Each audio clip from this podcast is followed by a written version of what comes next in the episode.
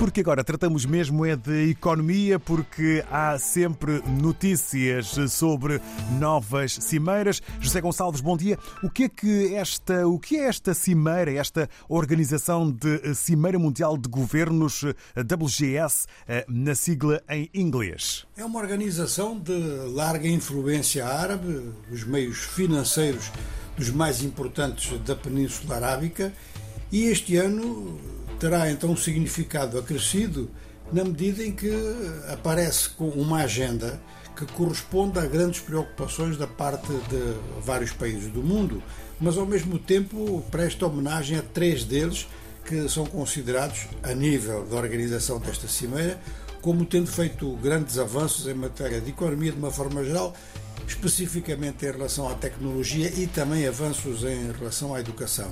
Trata-se da Índia, do Catar e da Turquia.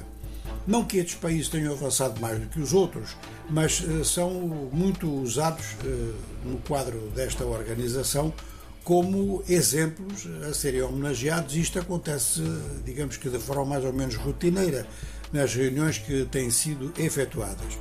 Muita gente acha que este tipo de cimeira corresponde sensivelmente ao modelo do Fórum Económico Mundial que se reúne habitualmente em Davos, mas também tem reuniões de caráter regional. Só que são precisamente líderes regionais que tomam conta, digamos assim, desta entidade, que no fundo é uma entidade que já tem até uma organização própria.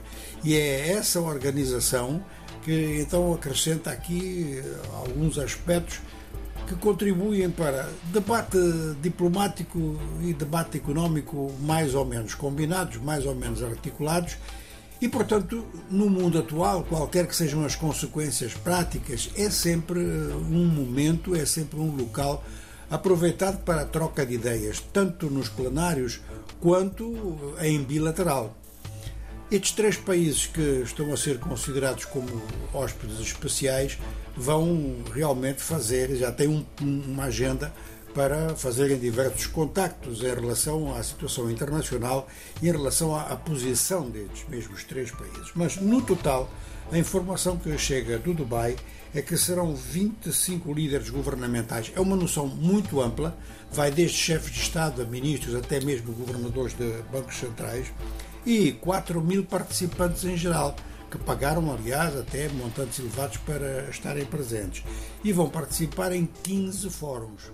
Portanto, esta reunião, esta cimeira, vai decorrer durante três dias, hoje, amanhã e na quarta-feira. Um economista muito conhecido, que já teve funções ministeriais, já teve funções de governador do Banco Central no Líbano e que hoje é um grande economista do Centro Financeiro Internacional de Dubai, declarou ao jornal Arab News, jornal da Arábia Saudita, que há um conjunto de problemas que aparecem acima dos outros, ou seja, que a agenda inclui vários temas, mas há três que, segundo Nasser Saidi, se destacam. Então, são os riscos das mudanças climáticas, a aceleração da economia digital com os aportes da inteligência artificial e os riscos de nova guerra fria, incluindo desglobalização. De maneira que neste, neste conjunto de problemas e com mais esclarecimentos sobre as participações de cada país, de, de cada um dos convidados, teremos então um grande foco na situação política, económica ou financeira mundial em Dubai a propósito da situação internacional. Mais uma uh, cimeira, Organização de Cimeira Mundial de Governos WGS, na sigla em inglês, aqui avançada pelo José Gonçalves, é uh, tema atual.